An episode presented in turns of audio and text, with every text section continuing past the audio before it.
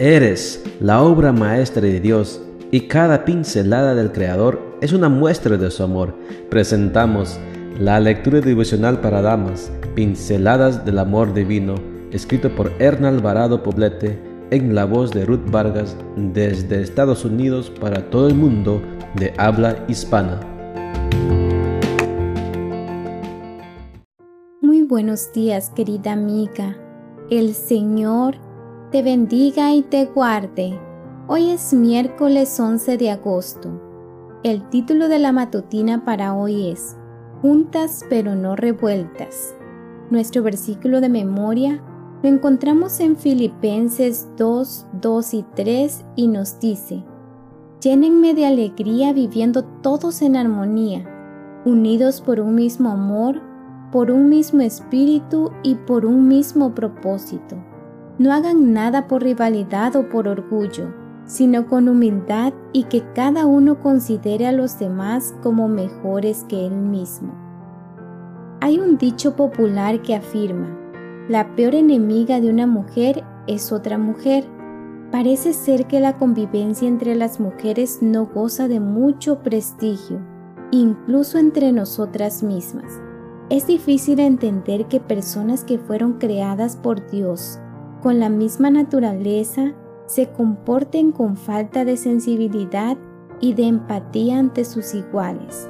La naturaleza femenina tal vez podría ser extraña y un poco difícil de comprender para los varones, pero entre nosotras no debiera haber una brecha de separación.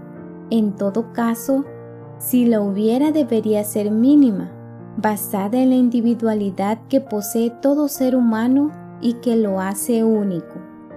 La convivencia es inevitable, pues es una necesidad humana, pero hay maneras y maneras de convivir. La buena convivencia se logra a través del diálogo y el respeto a las diferencias. Algunas razones por las que resulta complicado desarrollar una convivencia armónica entre mujeres son las siguientes. Obstinación en las ideas personales sin aceptar las ajenas, envidia y celos cuando la actuación de otras nos hace sentir inferiores, competencia constante por ser las mejores madres, esposas, novias, amigas, etc. Tolerancia, flexibilidad, comprensión y simpatía son algunas de las virtudes que debemos cultivar para tener relaciones armoniosas entre nosotras, unidas en el mismo espíritu aunque haya desacuerdos. También se requiere la aceptación de las diferencias individuales, saber callar cuando sea oportuno y hablar en el momento adecuado. Por otra parte, los celos y la envidia no tienen que ver con la otra persona, tienen que ver con una misma.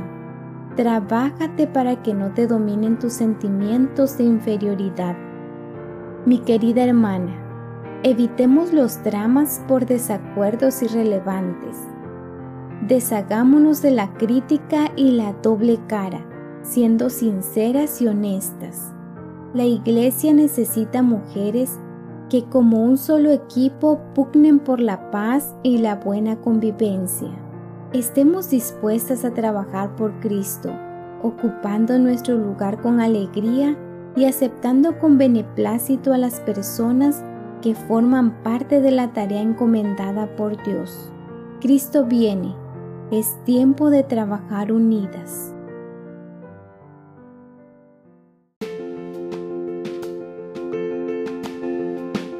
Les esperamos el día de mañana para seguir nutriéndonos espiritualmente. Bendecido día.